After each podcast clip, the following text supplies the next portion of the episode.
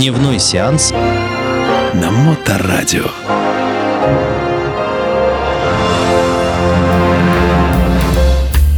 Приветствую вас, мои братушаты и сестручо. С вами Дмитрий Колумбас и программа «Дневной сеанс».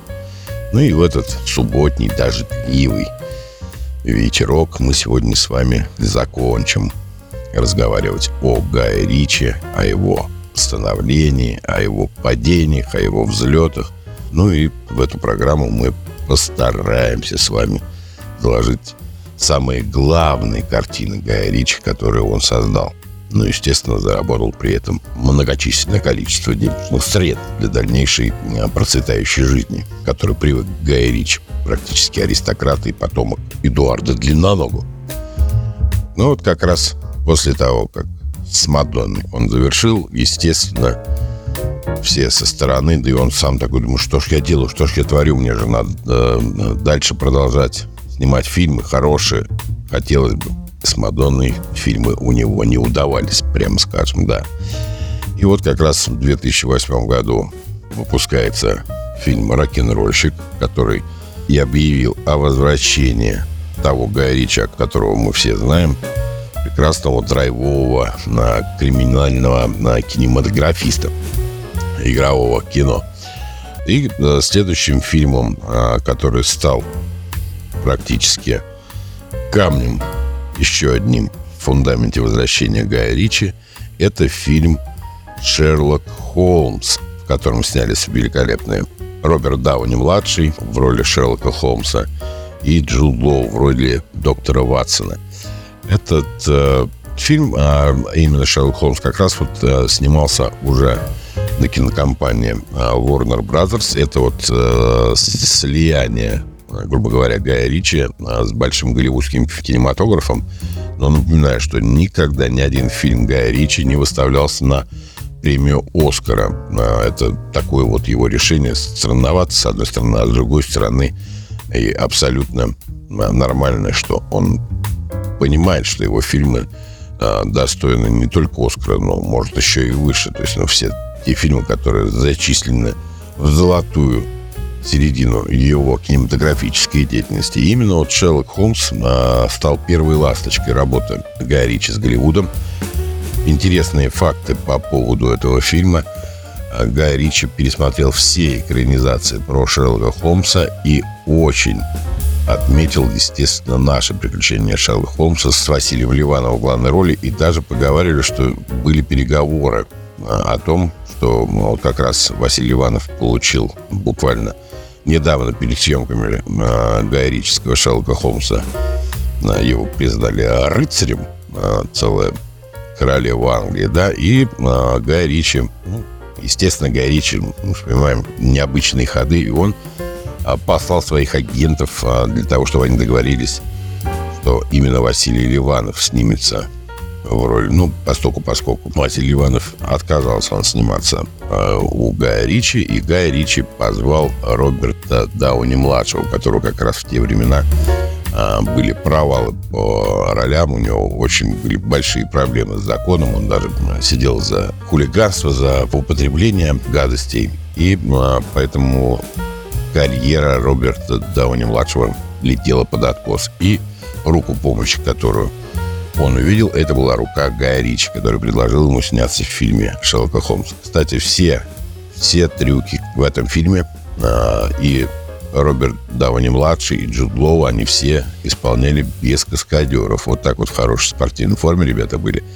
И как раз именно а, при вложении в 90 миллионов долларов сборы составили полмиллиарда долларов этого фильма, и все раструбили, все стали кричать. Гай Ричи возвращается, ну, по крайней мере, а, в формате денежном. Ну и вообще, как бы, в принципе, фильм неплохой.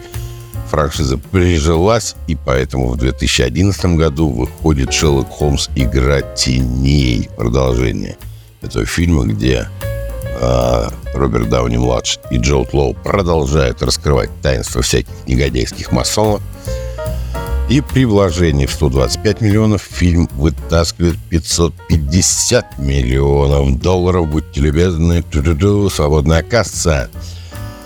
И не останавливаясь практически, не останавливаясь, Гай Ричи понимает, что у него все задается, все хорошо, и он стремительно, как Р-200 с московского вокзала стартует на Москву, продолжает да, делать фильмы. Ну, а, конечно, были и небольшие недопонимания, а именно в 2015 году фильм «Агенты АНКЛ» а, тоже а, он снимался не в Англии, а тоже при участии кинокомпании Warner Brothers.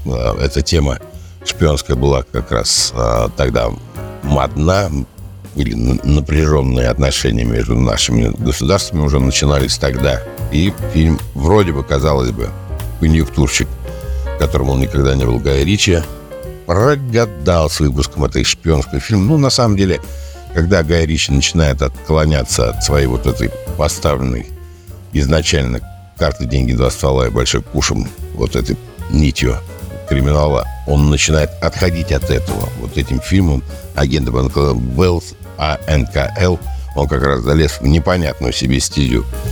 А далее за агентами последовал «Меч короля Артура».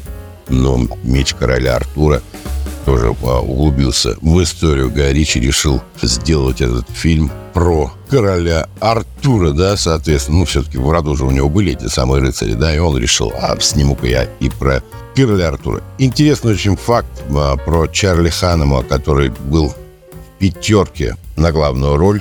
Гай Ричи все смотрел на него, он очень был худым, а Чарли, ну, просто после съемок а, «Сыновей анархии», помните, да, он такой сухостой, такой не мышцы, а сплошные железные канаты. Ну, Гай Ричи это не нравилось. Он говорил, ну, что-то не так. Ну, давай еще раз. И четыре после четвертой пробы а, Чарли Ханом подошел Гаю сказал, слушай, Гай, ну, я вижу, что тебе что-то не нравится, не понимаю, четвертый раз а, мы делаем пробы.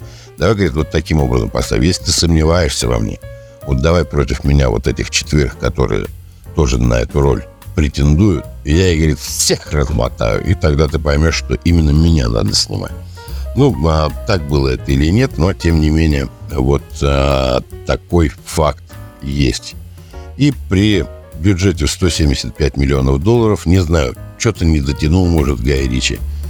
А, фильм очень был раздут не только по бюджету, но и по времени. А, он должен был идти два с половиной часа, но а, ужали продюсеры – до двух десяти, и фильм не набрал даже тех денег, которые в него вложили.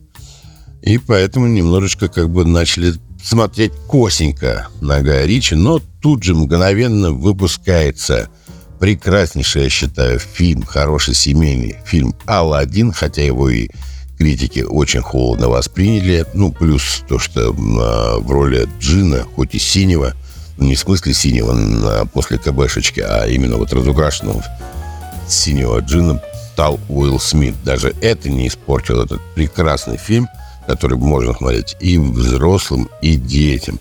Ну и, конечно же, вишенка на торте. Действительно, полное возвращение Гая это фильм «Джентльмены». Это фильм, который он снимал один, то есть без никого, без всех кинокомпаний, каких бы то ни было.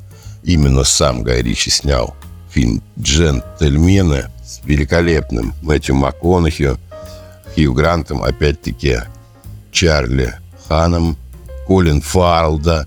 Но я вообще как бы считаю, что на... после «Джентльменов» следующий фильм, который выпустил Гай Ричи, после «Гнева человеческой операция «Фортуна. Искусство побеждать», это, так сказать, стал, ну, вот, мне так кажется, то есть, не знаю, может, вы тоже так со стороны посмотрите и скажете, это бенефис Хью Гранта, который снял в Гай Ричи прекрасно, то есть начал его в «Джентльменах» и продолжил в «Операции Фортуна». И вот «Операция Фортуна» именно фильм не про шпионов, там не про олигархов, которые продают секретное оружие, а мне показалось, что это бенефис Хью Гранта – и на посмотреть, дорогие друзья, на посмотреть сегодня обязательно. Посмотрите Алладина Гая Рич, а на пересмотреть, я вот так вам скажу, пересмотрите, пожалуйста, финальную сцену фильма «Операция Фортуна. Искусство побеждать», где идет полная развязка и где Хью Грант показан. Ну, просто с высшей стороны, друзья мои. Ну что ж, наша программа подходит к концу. С вами был Дмитрий Колумбас и программа «Дневной сеанс». Ходите в кино, смотрите кино, любите кино. Пока. Дневной сеанс На Моторадио.